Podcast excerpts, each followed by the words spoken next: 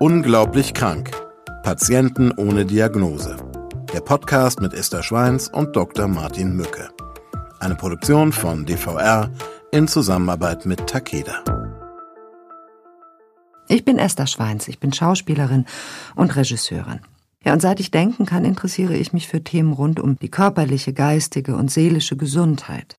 Und in meinen Augen ist es extrem wichtig, dass Menschen mehr über die Funktionsweise ihres Körpers und auch über medizinische Zusammenhänge wissen. Denn nur so, glaube ich, können sie für Ärztinnen und Ärzte vom Patienten auch zum Partner auf Augenhöhe werden. Mein Name ist Dr. Martin Mücke. Ich bin Leiter des Zentrums für seltene Erkrankungen am Universitätsklinikum Bonn. Ich behandle Patientinnen und Patienten mit rätselhaften und oft quälenden Symptomen. Als Mediziner aus Leidenschaft setze ich alles daran, diesen Menschen, die oft eine jahrelange Ärzte-Odyssee hinter sich haben, endlich zu einer gesicherten Diagnose zu verhelfen. Ein paar Drinks zu viel. Entsetzt schaut der Schüler seinen Klassenlehrer Hagen P. an. Tränen der Scham und des Schmerzes schießen dem Jungen in die Augen. In der Klasse 10b ist es von einer auf die andere Sekunde mucksmäuschenstill geworden. Niemand kann fassen, was gerade passiert ist. Zwar hatten sich die Teenager schon seit ein paar Wochen über den manchmal schwankenden Gang und die in letzter Zeit oft undeutlichen Sätze ihres Lehrers amüsiert. Manche hatten sogar auf dem Pausenhof spekuliert, der Typ kippt sich doch bestimmt zum Frühstück Wodka in seinen Kaffee. Aber nun hat der beliebte Lehrer eine rote Linie überschritten, und diese Ohrfeige wird unweigerlich Konsequenzen für ihn haben. Auch dem Lehrerkollegium des Essener Gymnasiums sind die unerklärlichen Aussetzer und plötzlichen Wesensveränderungen des eigentlich beliebten und engagierten Lehrers für Sport und Englisch nicht verborgen geblieben. Doch in einem klärenden Gespräch mit dem Direktor hatte er die Frage nach einem möglichen Alkoholproblem ebenso empört wie glaubhaft von sich gewiesen. Doch nun bleibt der Schulleitung keine andere Möglichkeit, als den 39-Jährigen mit sofortiger Wirkung zu suspendieren. Dass der Pädagoge daraufhin lauthals fluchend das Schulgebäude verlässt, steigert seine Glaubwürdigkeit nicht und löst ungläubiges Kopfschütteln bei allen Umstehenden aus. Nur die mit ihm befreundete Kollegin und Chemielehrerin Annika R. erfasst das in dieser Situation wichtigste Detail und versucht, ihren Kollegen mit ruhiger Stimme daran zu hindern, in seinem desolaten Zustand ins Auto zu steigen.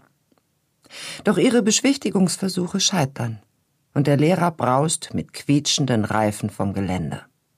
Nur wenige Minuten später geht bei der Leitstelle der Essener Polizei ein Notruf ein. Ein Pkw hat mit überhöhter Geschwindigkeit zwei rote Ampeln überfahren, bevor er von einem geparkten Auto gestoppt wurde. Als ein Streifenwagen und der Notarzt eintreffen, finden sie Hagen P. bewusstlos, aber äußerlich unversehrt im rauchenden Wrack des Fahrzeugs. Der Gymnasiallehrer hatte Glück im Unglück, denn sein Airbag hat Schlimmeres verhindert, und es wurden keine Unbeteiligten verletzt. Bereits im Krankenwagen kommt Hagen wieder zu sich und beschimpft die Sanitäter lallend aufs Übelste. Für die mit allen Wassern gewaschenen Ersthelfer ein klarer Fall von Alkohol am Steuer. Noch im Krankenhaus wird Hagen unter lautstarkem Protest auf polizeiliche Anordnung Blut entnommen und ein Alkoholtest durchgeführt. Das Ergebnis lässt nicht lange auf sich warten. Hagen hat einen Blutalkoholspiegel von 2,3 Promille. Als der Vater einer achtjährigen Tochter nach drei Tagen zwar ohne Führerschein, dafür aber mit einer Anzeige wegen Fahrens unter Alkoholeinfluss und gefährlichem Eingriff in den Straßenverkehr aus dem Krankenhaus entlassen wird und mit dem Taxi vor seinem Einfamilienhaus vorfährt, sind die Jalousien heruntergelassen. Von seiner Familie fehlt jede Spur. Auf dem Küchentisch liegt eine Notiz. Sind bei meinen Eltern in Duisburg wie konntest du uns das nur antun? Hagen bricht in Tränen aus und versteht die Welt nicht mehr. Was hat er falsch gemacht?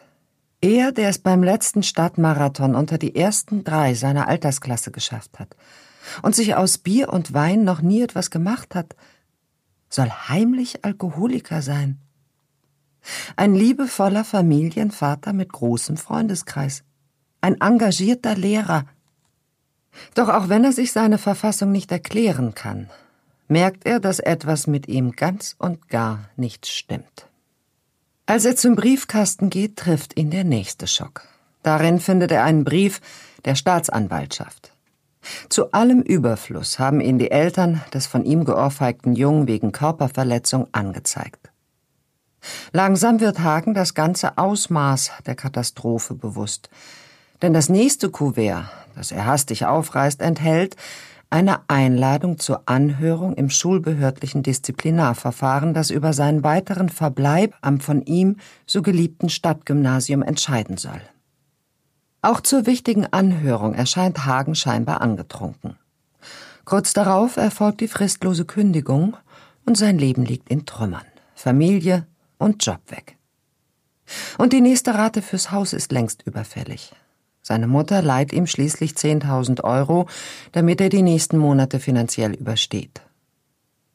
Auch wenn sie ihren Sohn als grundehrlich kennt, ist auch sie davon überzeugt, dass er trinkt und sich selbst belügt. Er verspricht ihr eine Therapie zu machen und findet sich in einer Suchtklinik mit Drogenabhängigen und Alkoholikern wieder. Erst im Gespräch mit dem Therapeuten erinnert sich Hagen an die Chronologie seines persönlichen Albtraums. Begonnen hatte alles mit einem Wochenendtrip nach Mallorca vor fünf Monaten. Der Junggesellenabschied seines besten Freundes Martin. Party-Action und verkaterte Tage am Strand. Kein Wunder, dass das nicht ohne Folgen blieb. Ein ebenso lästiger wie hartnäckiger Durchfall nach der Rückkehr von der Insel. Ein Besuch bei seinem langjährigen Hausarzt, der ihm jovial auf die Schulter klopfte und ihm irgendwelche Tabletten verschrieb, wohl ein Antibiotikum, zusammen mit dem Versprechen, in zehn Tagen sei wieder alles beim Alten. War es dann auch. Bis zu dem Abend, als er mit zwei Kumpels vom Lauftreff nach dem Training seinem Heißhunger nach Hamburgern, Pommes und einem riesigen Erdbeershake nachgab. Man gönnt sich ja sonst nichts, hatte Hagen da noch gedacht. Und am nächsten Morgen wachte er mit Sehstörungen auf. Lag sicherlich an der neuen Lesebrille, an die er sich noch gewöhnen musste. Es gab immer eine Erklärung für alles, denn er war ein rationaler Mensch. Ach, das waren wohl die ersten lästigen Begleiterscheinungen des Alters. Aber solange er die zehn Kilometer noch unter 50 Minuten lief, war das kein ernsthafter Grund zur Besorgnis. Nach nur vier Sitzungen in der psychologischen Tagesklinik wurde er auch dort vor die Tür gesetzt. Er sei wohl noch nicht bereit, abstinent zu sein und solle dann zurückkommen, wenn der Leidensdruck groß genug für einen konsequenten Neustart sei, hatte der Leiter der Klinik ihm zum Abschied gesagt. Ja, Martin, jetzt haben wir uns Hagens Geschichte bis hierher angehört und der Leidensdruck ist tatsächlich groß. Nicht nur, weil es ihm schlecht geht, sondern weil ihm kein Glauben geschenkt wird. Und bis hierher deutet tatsächlich alles darauf hin, dass Hagen der Volkssucht Nummer eins anheimgefallen ist. Genau. Und darunter leiden natürlich auch in Deutschland ziemlich viele Menschen. Also wenn man überlegt, dass ungefähr zwei Millionen Menschen ähm, alkoholabhängig sind in Deutschland, dann äh, ist es auch klar, warum Hagen mit dieser ähm, Geschichte, die hier erzählt wird, dann auch in diese Schiene reinrutscht. Mhm.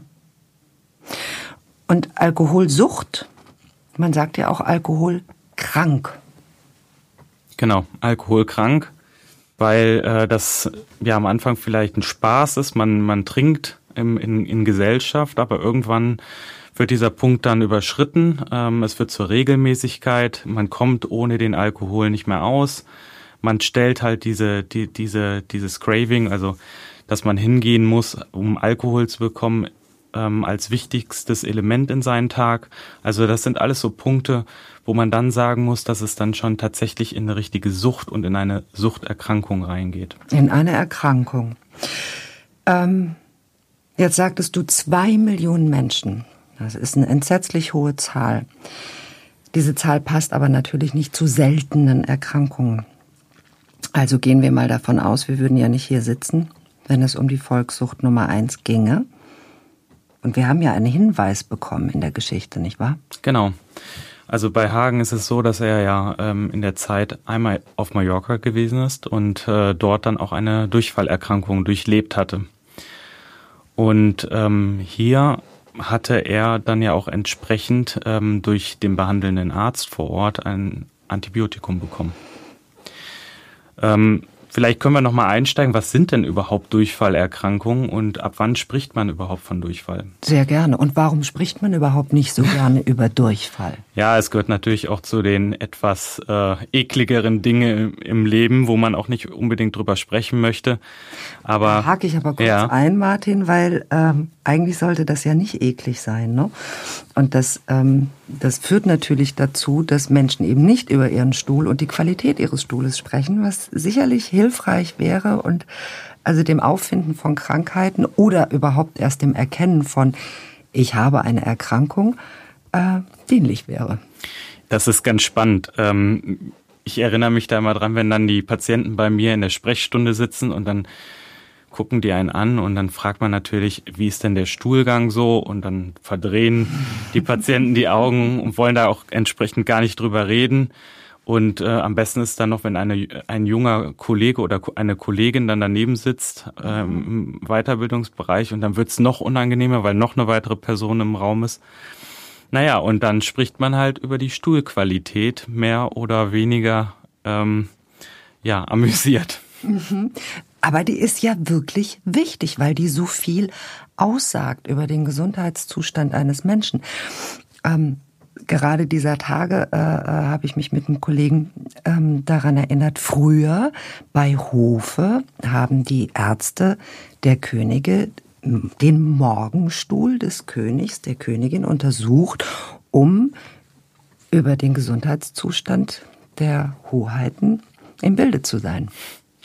Und heute ist es so, dass wir den Patienten nur noch fragen, wie häufig gehen sie auf Toilette? Also Durchfall bedeutet über dreimal Stuhlgang am Tag und das dann halt auch möglichst flüssig, also mit einem Wasseranteil von 75 Prozent oder mhm. mehr als 75 Prozent und einem hohen Stuhlgewicht. Das wäre so die Definition an sich für, für den Durchfall.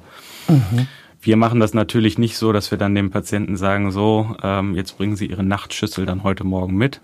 Das geht heute tatsächlich anders. Sie kriegen ein Stuhlröhrchen mit, dann wird das Vielleicht Stuhlröhrchen auch dann auch eingeschickt. genau, wir sind auch Ästheten und äh, den Spaß haben dann die Labormediziner oder Mikrobiologen, die dann tatsächlich untersuchen, ob entsprechende Keime dann ausschlaggebend sind für diese Durchfallerkrankung. Gehst du denn davon aus, dass bei Hagen überhaupt der Stuhl wirklich untersucht worden ist, was da los war? Ich glaube nicht. Also ich glaube, jeder von uns kennt das, wenn er in den Urlaub fährt, vielleicht Richtung Ägypten meinetwegen und dann äh, sucht einen dann Montezumas Rache heim, genau, ja, und ähm, dann nimmt man möglichst irgendwas, um den Durchfall dann zu stoppen. Mhm. Und in diesem Augenblick denk, denken die wenigsten daran, dass äh, ja vielleicht auch spezifische Keime dafür zuständig sind, dass halt dieser Durchfall jetzt ähm, ausgebrochen ist mhm. oder diese Erkrankung aufgetreten ist. Und äh, ich denke, dass das bei Hagen genauso war. Mhm. Nur wir alle wissen, wenn wir ähm, mit einer antibiotischen Therapie beginnen, sollte man auch sehr vorsichtig sein. Man sollte vorher halt vielleicht auch erstmal klären, was für ein Keimspektrum vorliegt. Und wenn dann einfach so drauf los behandelt wird, ähm, geht natürlich auch viel Darmflora kaputt. Und ich könnte mhm. mir vorstellen, wenn man so diese Geschichte jetzt von, von Hagen hört, ähm, dass hier doch durchaus auch was im Argen sein könnte. Etwas im Argen bei Hagen. Wir kommen später nochmal darauf zurück. Was mich noch interessieren würde ähm, zum Thema Durchfall, weil wir ja so wenig und so ungerne darüber sprechen, wissen wirklich auch wenige Menschen, was wirklich vor sich geht. Was passiert denn da im Darm, wenn jetzt ein Keim plötzlich eintritt und sein Unwesen treibt. Oder es gibt ja auch Viren, die Durchfallerkrankungen auslösen. Was tut der Darm? Ja, wir haben ein ähm, ähm, typisches Ungleichgewicht dann, was dann entsteht. Also es wird äh, tatsächlich auch mehr Wasser in den Darm gefördert und dadurch kommt es natürlich auch zu einer, ähm, zu einer deutlichen Aufweichung des Stuhls. Mhm. Wo kommt das Wasser her? Das äh, ähm, kommt einfach aus den, aus den Gefäßen, ähm, aus den kleinsten Mikrokapillaren und wird dann quasi einfach verschoben. Mhm. Ja? Also wir haben ein ähm, komplettes Ungleichgewicht, was da äh, dann ähm, zutage tritt. Ja? Und das muss man halt dann auch wieder irgendwie hinbekommen. Also äh, es fehlen Elektrolyte teilweise, die müssen dann zugeführt werden, das muss rehydriert werden, das bedeutet, man muss entsprechend viel Flüssigkeit wieder zu sich mhm. nehmen. Es gibt die Stopfkost, wie man es so schön nennt, also dass man hingeht und äh, die typische Salzstange ist sowas, ja, mhm. oder Zwieback. Ja? Wir alle kennen das als Kind dass äh, wir dann zu Hause vielleicht ähm, dann die fünf Zwiebacks auf dem Teller serviert mm. bekommen haben und Cola zum Rehydrieren. Ich weiß Aber, das noch genau, ja, ja. Ja, und äh, das ist halt wichtig, dass man viel Flüssigkeit zu sich nimmt und halt die entsprechenden Elektrolyte dann ähm, zu sich nimmt. Aber ist denn dann Cola wirklich das richtige Mittel zur Wahl, um den Wasserhaushalt wieder aufzufüllen und Elektrolyte ja, zu sich zu also äh, besser wäre es, ähm, wenn du dann in die Apotheke gehst und holst dir eine Elektrolytlösung, ähm, da ist dann ähm, drin Zucker, ähm, dann Natrium, äh, Kalium, alles, was, was der Körper so braucht und löst das im Wasser und trinkst das. Du kannst natürlich auch, um den Zuckergehalt äh, dann ähm, wieder herzustellen oder den Zucker aufzunehmen, dann auch entsprechend zur Colaflasche greifen. Mhm. Ja, das, das schmeckt. Aber ist natürlich nicht das Gesündeste. Bananen zum Beispiel. Ja, auch wieder äh, typisch äh, Calciumreich, Kalium und so weiter. Ne? Also auch zur Rehydrierung, dass es eingesetzt werden kann. Und es hat ja auch so einen gewissen Effekt so als äh, Stopfkost dann auch. Ne? Stopft die Banane wirklich? Das, ich kann dir das nicht ganz genau so sagen. Da müssten wir vielleicht auch nochmal die Ernährungsberaterin oder den Ernährungsberater fragen. Aber ich kann mir vorstellen, dass das halt äh, viel einfach mit dem, mit dem ähm, hohen Elektrolytanteil der Banane auch zu tun hat. Ne? Dass man sie deswegen gibt. Ja. Also ich glaube, es gibt, gibt viele Lösungen, um dem Durchfall Herr zu werden. Wichtig einfach vielleicht auch für unsere Zuhörer, dass wir einfach da, darauf hinweisen. Rehydrieren, ganz, ganz wichtig. Also viel Flüssigkeit, viel Elektrolyte und ähm, die Schonkost dann einzuhalten für die Tage. Wann sollte man hellhörig werden, wenn äh, Durchfall äh, länger als zwei Wochen besteht? Also mhm. meistens besteht es ja nur für wenige Tage, aber äh, wenn es länger als zwei Wochen besteht, dann spricht man schon von dem chronischen Durchfall. Das ist so auch die Definition. Nach zwei Wochen. Ja, wobei man schon aufpassen muss, wenn der, wenn so ein Durchfall halt relativ massiv ist und auch äh, mehrere Tage dauert, das nagt an einem Körper und ähm, mhm. wenn man dann nicht aufpasst und entsprechend rehydriert, dann kann es auch schnell gefährlich werden und zwar so gefährlich, dass halt auch stationäre Aufenthalte notwendig werden. Denn was passiert denn, wenn man äh, also dehydriert und zu wenig Elektrolyte hat, wie Kalium, Magnesium? Da kann es auch zu einem kardiologischen Problem kommen. Ja, zum Kardi äh, kardialen Ereignis kommen. Ähm, du hast ähm, typischerweise auch eine, eine Kreislaufinstabilität, die dann entsprechend auftreten kann. Und das muss man vermeiden. Ne? Also äh, du, du hast dann nicht mehr das entsprechende Volumen, was du brauchst, um dann entsprechend auch deinen Kreislauf stabil zu halten. Mhm. Gut, also. Ach, was ich dich noch fragen wollte, ähm, es gibt ja Medikamente, die den Durchfall stoppen. Was tun die tatsächlich? Und ist das gut, sowas zu nehmen? Oder nimmt man sich dann eigentlich die Chance, festzustellen, was ist mit meinem Darm los? Ja, man versucht mit, ähm, es gibt diverse Medikamente. Also es gibt, ähm, äh, man muss auch gucken, ist das ein reiner Durchfall, ist das ein Brechdurchfall? Mhm. Dann guckt man halt entsprechend auch, dass man äh, Antiemetika, also etwas gegen die Übelkeit gibt. Mhm. Oder man guckt halt, dass man versucht, den Darm möglichst ähm, ja, ähm, flach zu halten oder die Motilität, äh, Motilität, Darmmotilität dann entsprechend runterzufahren. Das Motilität? ist dann aber die Bewegung, also die Ach, Darmbewegung. Motilität. Genau, von, von, also die, die Bewegung des Darmes wird mhm. einfach runtergefahren. Das hat aber die Gefahr tatsächlich, wenn wir Keime haben, dass, wir sie dass die sich natürlich auch entsprechend ähm, ja, anreichern und dadurch die Situation auch durchaus schlimmer werden kann. Also, man muss da gut unterscheiden. Am besten fragt man dann tatsächlich seinen Arzt oder Apotheker. Genau. Geht zum Arzt und redet über euren Stuhlgang. Gut, also, wir widmen uns jetzt weiter Hagens Geschichte. Anderthalb Jahre später. Der einzige Dauerlauf in Hagen P.s Leben ist mittlerweile ein Ärztemarathon. Mit aufgeblähtem Bauch und schier unerträglichen Schmerzen liegt er in seinem ehemaligen Kinderzimmer, als seine Mutter mit Hagens Schwester im Schlepptau die Türe öffnet. Allen dreien ist in diesem Moment klar, dass jeder weitere Tag im Alkoholrausch ihn höchstwahrscheinlich seinem frühen Grab einen großen Schritt näher bringt. Längst hat der Arbeitslose wider Willen, massive Leberprobleme und seit neuestem auch neurologische Ausfälle. Doch die beiden Frauen wirken das erste Mal seit langer Zeit hoffnungsvoll.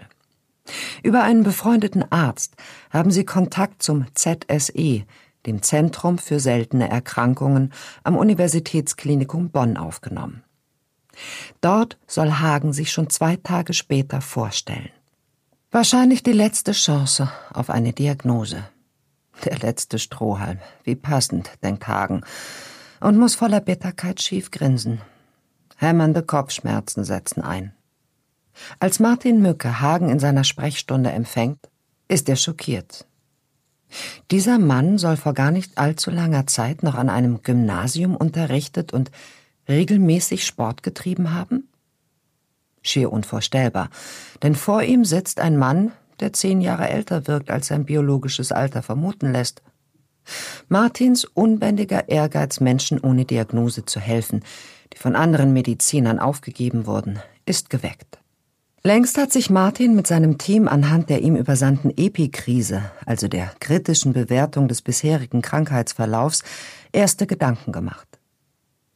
Nachdem Hagen mit seiner Hilfe auch den Interpot-Fragebogen, der Hinweise auf das mögliche Vorliegen seltener Erkrankungen geben soll, ausgefüllt hat, wird er stationär in der Uniklinik aufgenommen. In der interdisziplinären Fallkonferenz des Zentrums herrscht allgemeine Ratlosigkeit. Dann jedoch eröffnet der Neurologe der Klinik die Diskussion über mögliche Differentialdiagnosen. Der Spezialist tippt auf eine ischämische Läsion des Kleinhirns, also eine Schädigung, die zum Beispiel durch einen unbemerkten Schlaganfall ausgelöst werden kann. Nicht selten sind solche Erkrankungen mit Anzeichen wie verwaschener Sprache, Gangunsicherheit und Persönlichkeitsveränderungen vergesellschaftet. Alles Symptome, die der rätselhafte Patient mit dem so tragischen Schicksal aufweist. Doch eine Computertomographie am nächsten Tag sorgt für Entwarnung hinsichtlich dieser Hypothese. Martin Mücke aber erinnert sich an einen guten Bekannten namens Morbus Gaucher, der oftmals mit Funktionsstörungen der Leber, aber auch mit weiteren in diesem Fall vorliegenden Symptomen wie einem aufgeblähten Bauch und neurologischen Komplikationen einhergeht. Eine undiagnostiziert tückische, aber durch medikamentöse Einstellung bei erwachsenen Patienten kontrollierbare Erkrankung. Doch ein Trockenbluttest räumt auch diesen Verdacht aus. Der nächste Schritt, dem Geheimnis auf die Spur zu kommen, ist eine 24-stündige Phase, in der streng überwacht wird, dass der Patient keinen Alkohol zu sich nimmt. Erst dann kann ein Alkoholabusus als Ursache der Symptome sicher ausgeschlossen werden.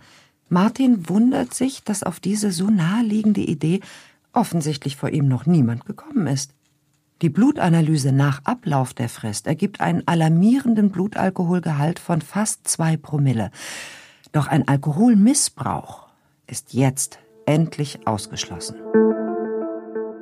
Ja, Mensch, Martin, das ist ein Ding. Es kommt ja auch in der Geschichte vor, dass du dich gewundert hast, dass noch niemand äh, diesen Mann unter Beobachtung gestellt hat und dann den Blutalkoholwert gemessen hat, wo man dann sicherstellen konnte, der Mann konnte nichts zu sich genommen haben, nichts Alkoholhaltiges.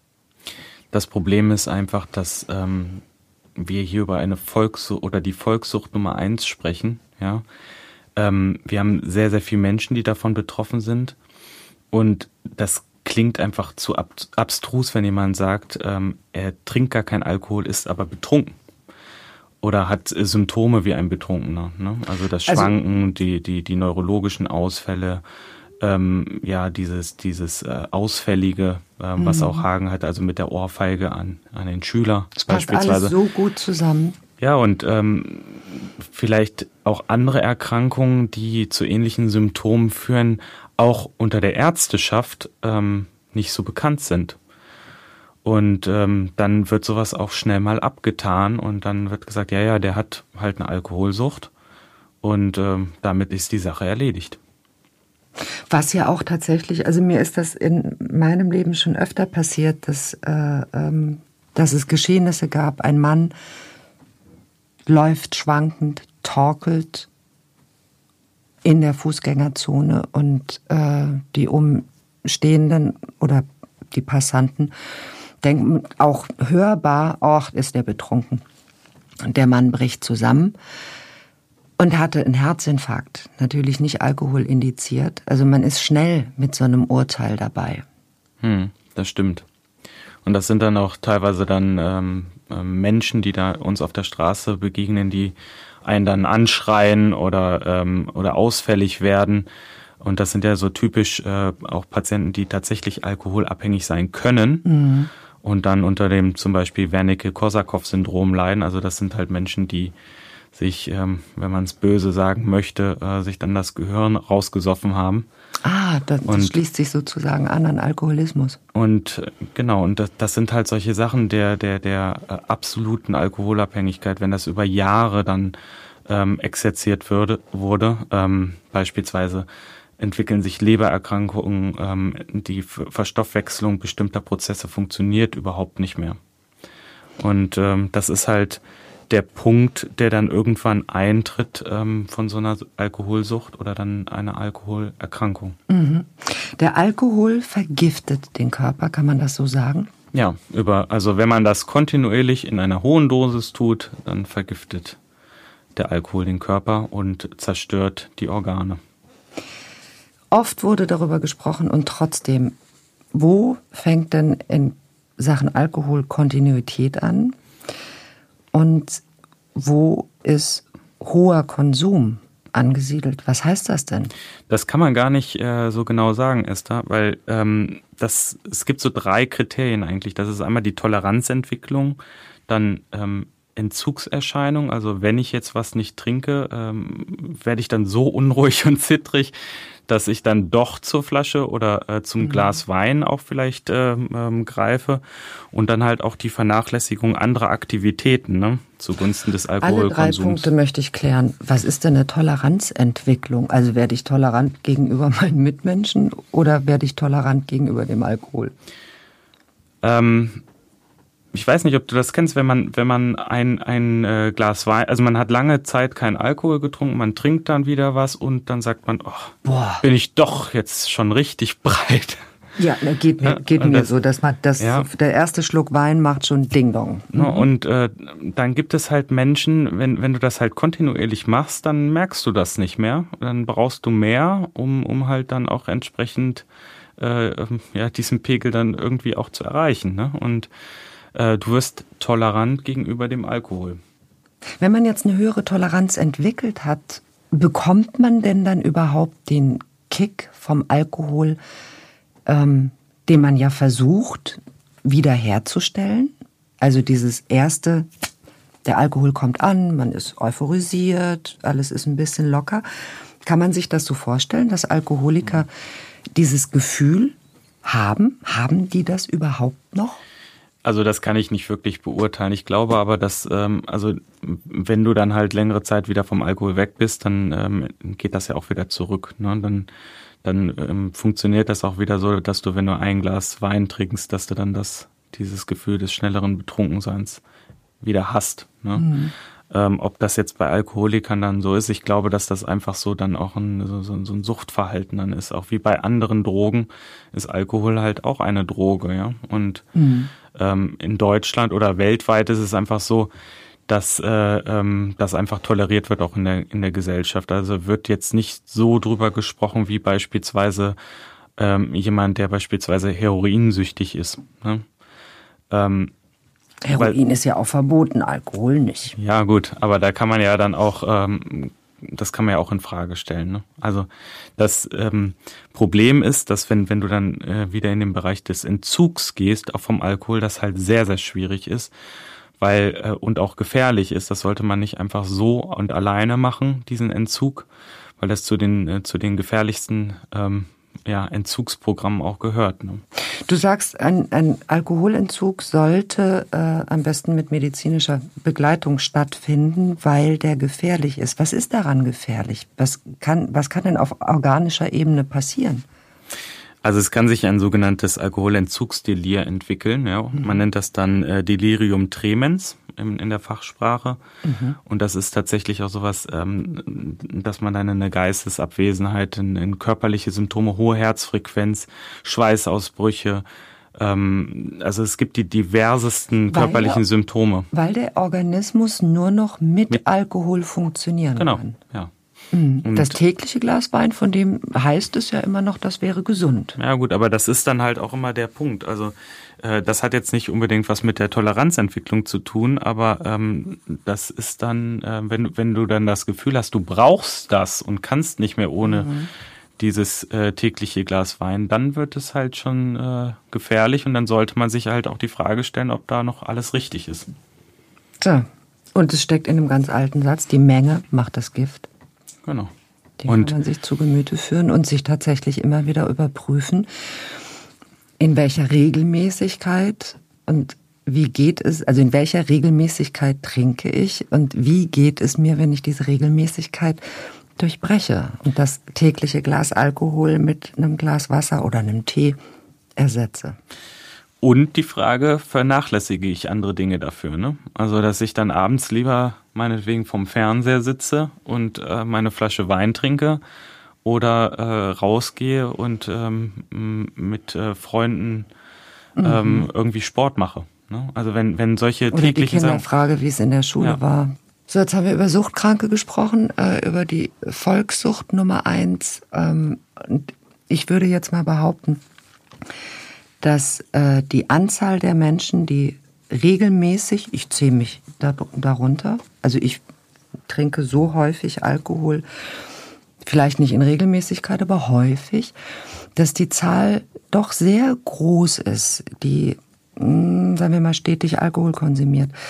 Und ich frage mich, wie viele Krankheiten eigentlich auf einen häufigen Alkoholkonsum zurückzuführen sind, die sozusagen toleriert werden und behandelt werden als Krankheit an sich, aber nicht auf den Alkohol zurückgeführt werden. Hm. Also das ist sicherlich eine Vielzahl von ähm, Erkrankungen. Also genau kann ich dir das gar nicht sagen. Mhm. Aber es sind viele, also ähm, vor allen Dingen ähm, Erkrankungen des kardiovaskulären Systems, also mhm. also alles, was auch mit den Gefäßen, mit dem Herzen zu tun hat. Ne? Ähm, ähm, auch die, die, die Patienten mit Bluthochdruck, ähm, dann neurologische Erkrankungen, die darunter fallen. Ich hatte vorhin gesagt, äh, dieses ähm, Wernicke-Korsakow-Syndrom, also mhm. ähm, ähm, wo halt auch ganze äh, Areale des Gehirns kaputt gehen.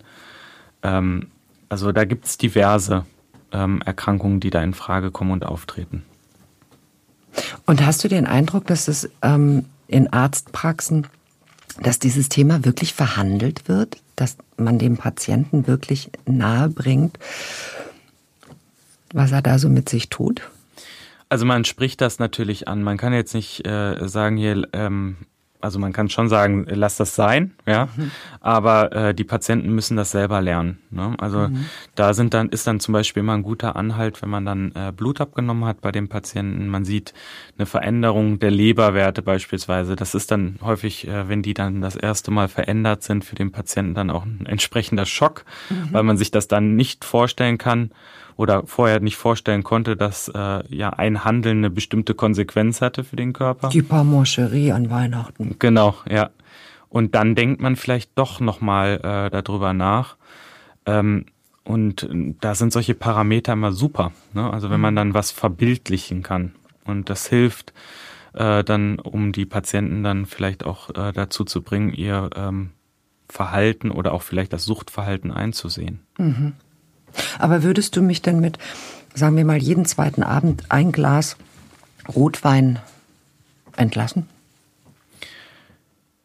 In der Arztpraxis. Ja, also da äh, gehörst du, glaube ich, auch äh, zum guten Mittel in, in, in Deutschland und in der Welt. Auch mit zwei ähm, Gläsern. Ja, das, genau, da fängt es dann halt an. Ne? Also äh, ist es dann, mhm. ist es dann halt, äh, trinken, die Frage ist ja, trinken sie regelmäßig Alkohol oder trinkst du regelmäßig Alkohol? Und wenn du dann sagst, ja, also das wäre ja bei dir jetzt in dem Fall so, wenn du sagst, äh, alle zwei Tage, dann ist das regelmäßig und dann kommt es halt darauf an, ähm, ist es tatsächlich nur ein Glas Wein oder sind es dann vielleicht doch äh, irgendwie die halbe Flasche mhm. oder eine Flasche? Mhm. Man muss sich das dann halt auch selber eingestehen. Ja. Gut, aber der und, ist dann ökologisch angebaut und sulfatfrei. Mm, ja.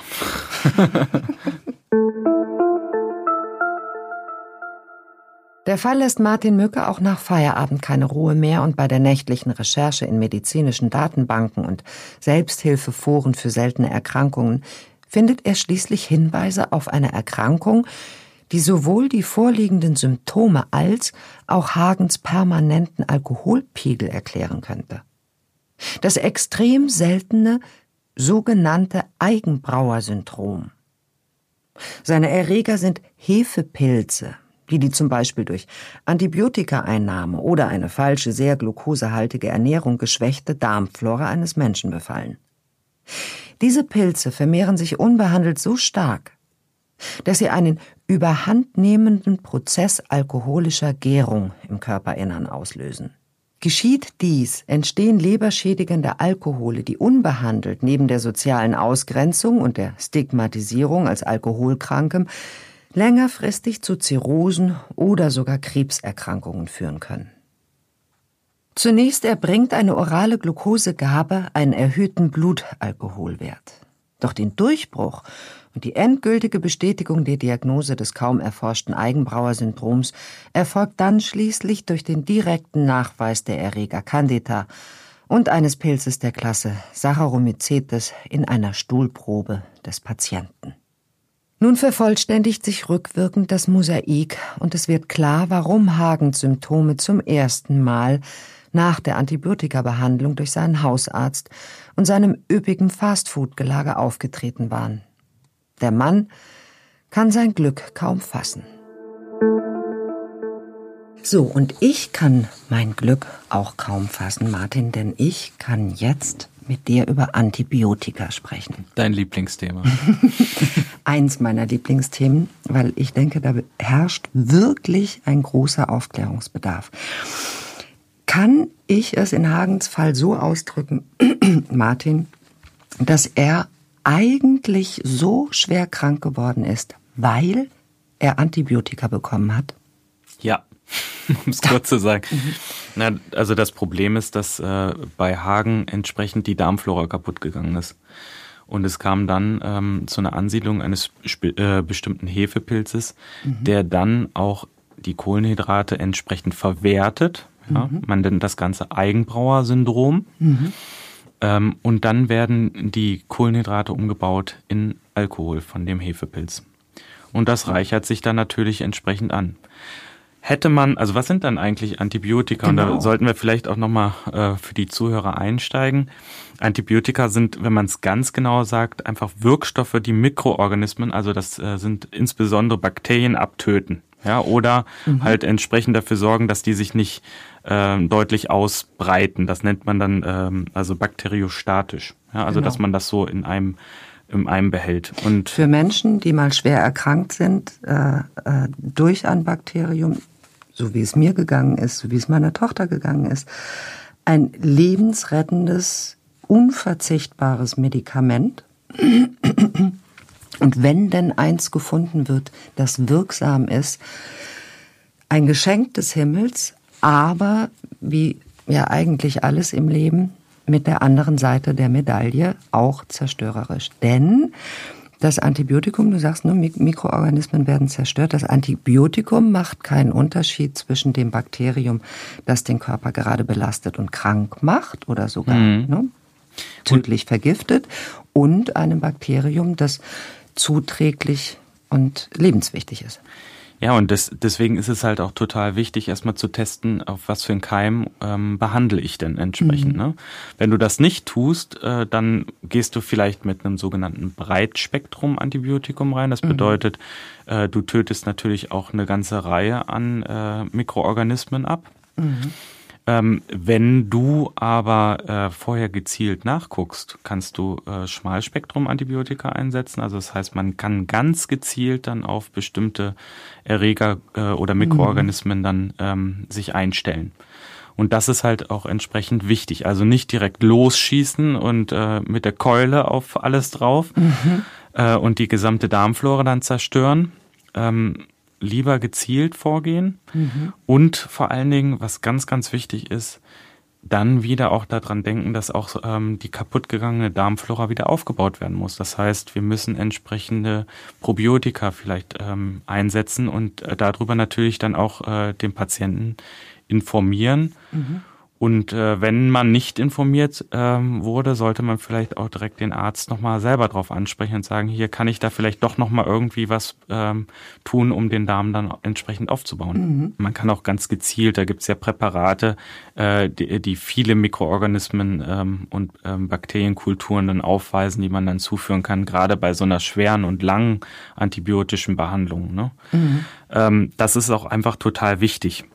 Ähm, und dann müssen wir, glaube ich, auch nochmal das Thema äh, der Antibiotikaresistenz ansprechen. Mhm. Das ist ja auch sehr wichtig. Ähm, das ist halt auch durch diesen, durch den schnellen Einsatz, den wir in den letzten Jahren oder Jahrzehnten hatten, mit diesen mhm. tollen Präparaten, die uns ja auch zur Verfügung stehen, kommt es immer mehr halt auch zur Ausbildung von äh, multiresistenten Keimen. Ne? Mhm. Also wo diese Antibiotika gar nicht mehr richtig funktionieren weil die Keime in ihrer Evolution bekannt gemacht wurden mit dem Antibiotika um sich und, und sich umgerüstet haben und von diesem Antibiotika gar nicht mehr affektiert werden. Genau. Und da gibt es aktuell auch diverse Studien, die da einge also die die da veröffentlicht wurden, auch zum Thema, wie lange muss ich denn tatsächlich ein Antibiotikum nehmen?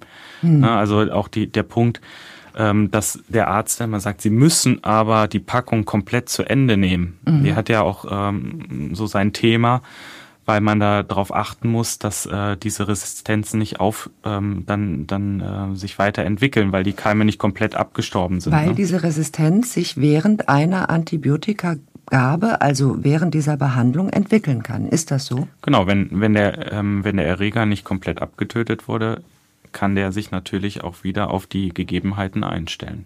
Na hallo, ich habe dich doch schon vor zwei Wochen getroffen. Wir sind nicht mehr viele, aber wir kennen dich. Also jetzt wissen wir, was äh, Antibiotika im Guten wie auch im Schlechten tun. Und bei Hagen haben sie dafür gesorgt, dass der Pilz freie Bahn hatte. Und dieser Pilz ernährt sich von Kohlehydrate. Genau, es wird fermentiert, also so wie man das auch kennt. Es wird über die, ähm, also das Hefe, der Hefepilz bildet dann entsprechend den Alkohol und schädigt Hagens Körper. Und ähm, das lief ja jetzt schon eine relativ lange Zeit bei ihm. Also er lief mhm. ja auch ähm, sehr lange mit neurologischen Symptomen rum. Wir haben dann die Leberveränderung bei, bei Hagen mhm. gesehen. Also es ist äh, schon ein breites Spektrum, was da äh, ähm, sich entwickelt hat bei ihm. Mhm. Und ganz kurz, die Frage, der Hefepilz, sorgt der auch für Appetit auf mehr Süßes? Oh, das kann ich dir gar nicht beantworten, aber ich, ich würde mal nicht sagen, dass er, dass er mehr äh, Appetit dadurch hatte. Aber es wird einfach das, also es wird einfach das umgesetzt vom Hefepilz, was aufgenommen wird. Mhm. Und Hagen hat ja auch gerne mal den Hamburger und die Pommes gegessen, so wie wir das in der Geschichte mhm. gehört hatten. Und äh, diese kohlenhydratreiche Nahrung hat natürlich auch so seinen Teil dazu beige, äh, beigetragen. Und das war ja genau das, was wir dann gemacht haben. Wir haben ihm, äh, die, den Pilz haben wir quasi ausgehungert. Mhm. Also äh, der durfte dann nicht mehr zu äh, den bekannten Fast-Food-Ketten gehen, der, der Pilz.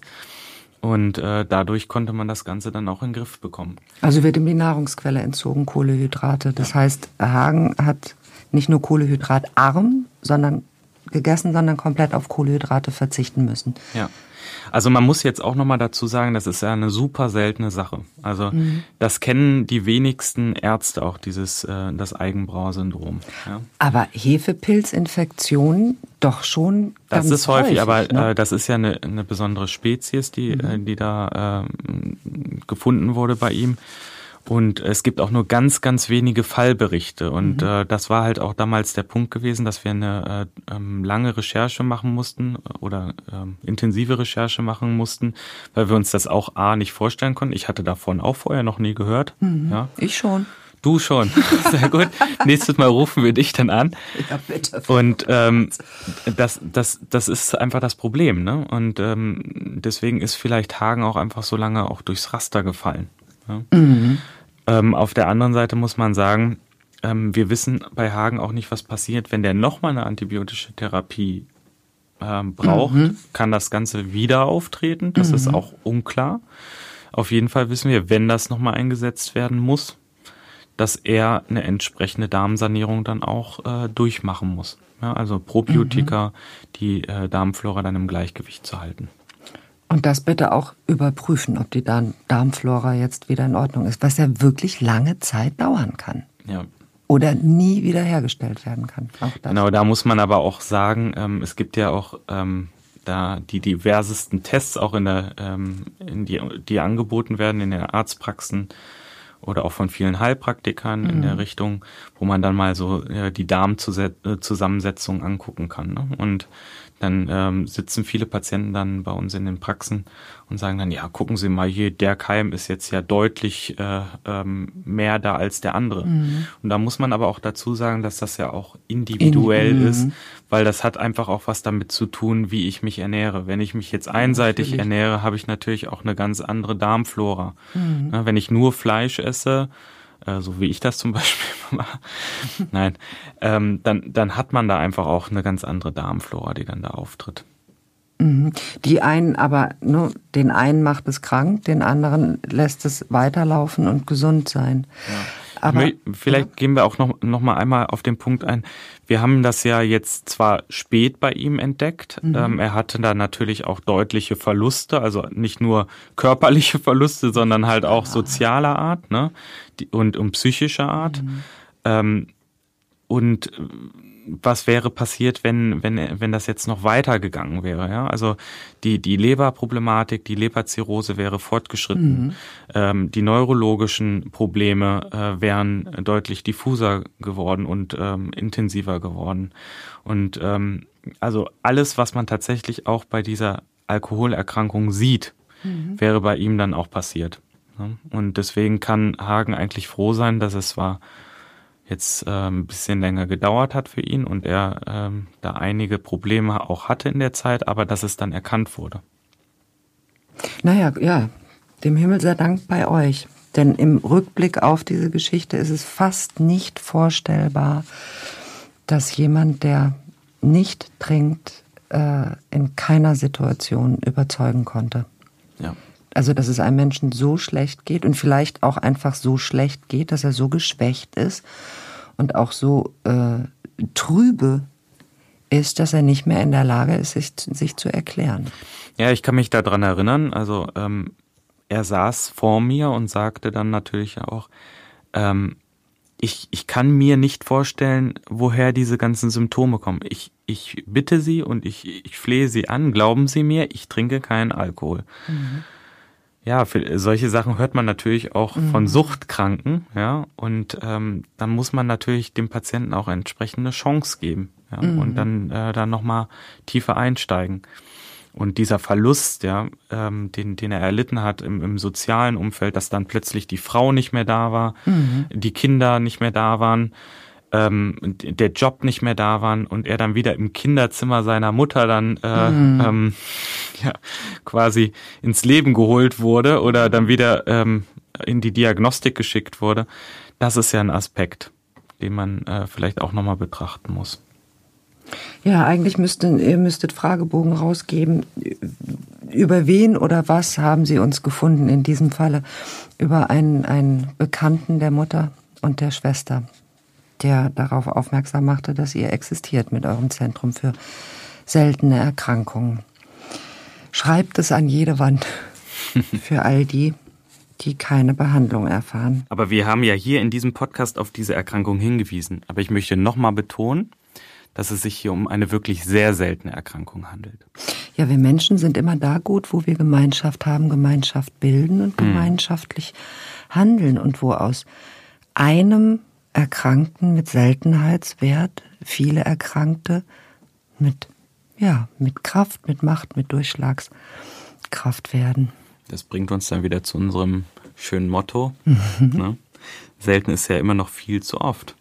Und deswegen teilen Sie gerne Ihr neues Wissen und schauen Sie genau hin und geben Sie gut Acht auf sich und auf andere.